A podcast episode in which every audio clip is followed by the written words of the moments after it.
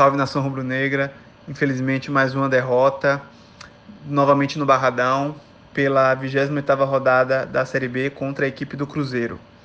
Um resultado que, em outras circunstâncias, não seria tão alarmante, porque o Cruzeiro é a equipe de maior orçamento da competição, é a equipe que fez as melhores contratações, é uma equipe que a posição na tabela não reflete o bom momento que está vivendo, mas se você for fazer um recorte somente do retorno, você vai ver que é a equipe que tem a melhor ou a segunda melhor campanha, então é um time que vem numa crescente muito forte, que contratou, que se reestruturou e que está se encontrando como equipe, né? Uma situação completamente oposta à do Vitória porque o Vitória parece que toda vez que vem encontrar o norte, toda vez que vai seguir numa direção para mais tranquilidade nessa Série B, parece que o comandante da embarcação vira o leme com tudo, assim, para causar, causar o caos na instituição. É, Mazola não tem culpa, digamos assim, né, do, do resultado em si. Ele foi contratado, é, ele é um profissional, está querendo prestar o serviço dele. É, achei que ele mudou mal até no jogo. Achei que ele manteve Lucas Cândido demais na partida, sendo que Lucas Cândido estava fazendo uma péssima partida, estava muito afobado, não sei se por ser um rival histórico do Cruzeiro, né, ele jogou muito no Atlético Mineiro, então ele estava meio afobado na partida, se excedendo muito. É, mas assim, você já vê que, assim, você não vê, infelizmente, eu não consigo ver uma perspectiva de que o Vitória vai se encontrar como equipe com o Mazola. Me desculpe, é, o treinador é, teve pouquíssimo tempo, não mostrou ainda o seu trabalho, é verdade, mas a gente lamenta porque o time vinha começando a mostrar essa identidade com o Rodrigo, né? E nada justifica, você não troca é, assim, o treinador estava tendo bons resultados, sabe? O Vitória vive uma, uma situação financeira gravíssima. Não dá para você ficar contratando quatro, cinco treinadores no ano. O, o, o Vitória tem que enxugar, o Vitória tem que fazer é, mais com menos. Então, é, dava para Rodrigo ter administrado esse, essa reta final da Série B para o Vitória fazer uma campanha de permanência. Não dá para sonhar com acesso já foi, esquece. Vive a realidade, o Vitória tem que viver a realidade dele. E a realidade dele é de um clube que está muito quebrado financeiramente, que não precisava ter feito mais essa aposta de treinador. Um treinador que vai chegar, que me parece gostar de uma equipe totalmente diferente da, do modo de jogar que o Vitória vinha apresentando. Ou seja, o Vitória tem 10 rodadas para finalizar a Série B. O Vitória precisa, nessas 10 rodadas, se manter na, na competição para o ano que vem. Precisa conseguir aí 3 ou 4 vitórias. E o Vitória vai reestruturar o seu estilo de jogo novamente. Quer dizer, é, é muito arriscado. É muito arriscado e o, o Vitória não deveria estar correndo riscos nessa reta final da competição. É, e essas mudanças, esse clima, torcida pichando lá fora o, o, nome do treinador, insatisfeita com as decisões da gestão, quer dizer, isso tudo tá, talvez tenha refletido um, um pouco hoje, pois já não foi a atuação que a gente esperava do Vitória que vinha nessa crescente de quatro, quatro boas atuações com o Rodrigo, né? Mesmo tendo perdido para o Confiança, eu acredito que tenha sido uma boa atuação, apesar do apagão né? Mas, enfim, o Vitória. A Série B não para, é verdade, não para devido aos problemas do Vitória. E o Vitória precisa se ajustar a isso, porque terça-feira tem mais um confronto em casa contra a equipe que está brigando pelo G4, uma equipe forte.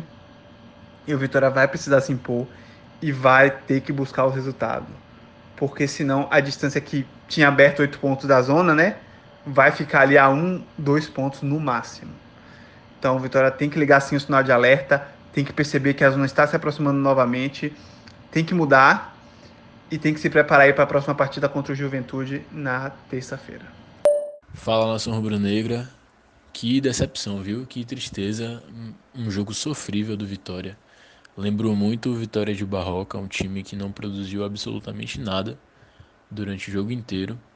A partida no primeiro tempo foi absolutamente truncada, o Vitória investiu em muitos cruzamentos para a área em um determinado momento, o Rafael Carioca estava na ponta esquerda, mas junto com ele estava Maurício Ramos, o zagueiro. O zagueiro abrindo na esquerda para poder cruzar a bola na área. Obviamente, né? Por motivos claros. Se ele não é tão bom no fundamento dele, que é a defesa, imagine no cruzamento para a área. Então, foi bizarro. O Vitória só conseguiu ameaçar após sofrer um gol e que, por ironia do destino, Foi gol de, de Ramon, ex-zagueiro do Vitória. Sim, o goleiro se lesionou novamente o Ronaldo tinha voltado forçado para a partida, né, para jogar, já que não estava totalmente recuperado da lesão. E ah, por azar do, do goleiro, né, Yuri, coitado, não teve nem culpa nenhuma, mas no primeiro lance dele, ainda que ele antes dele poder tocar na bola, ele tomou o gol. E assim se desenrolou o jogo até o final, mesmo com um apelo enorme de, da equipe de transmissão do jogo, né? enaltecendo o Cruzeiro, enchendo a bola do Cruzeiro. O Cruzeiro não jogou bola nenhuma para nada, nem no segundo tempo também. O Vitória se perdeu em si, em si mesmo, no seu próprio jogo, ou no seu próprio não jogo. O Vitória simplesmente não produziu uma partida apática. Desde o primeiro minuto do segundo tempo, parecia que o time estava acabado nos acréscimos, sabe? De cansado. E, enfim, um jogo terrível. E eu não tenho mais perspectiva nenhuma, né? A gente chegou para esse jogo sem saber o que esperar, porque era a estreia do treinador. Eu nunca vi, né, nesses anos todos acompanhando Vitória, eu nunca vi um treinador chegar com um índice de rejeição tão alto, um treinador tão desqualificado em termos de currículo mesmo, em termos de trajetória, de, de trabalhos recentes mesmo. E fez jus, né? Fez jus porque o time dele simplesmente não rendeu nada e quando mexeu ele ainda mexeu mal não conseguiu mudar a cara do jogo. O melhorzinho que estava em campo era Vico e Thiago Lopes, ele tirou os dois. Insistiu em Gerson Magrão, que até hoje ninguém sabe porque está no Vitória. Em Evandro, o jogador medroso, que deixou de fazer o gol no último jogo.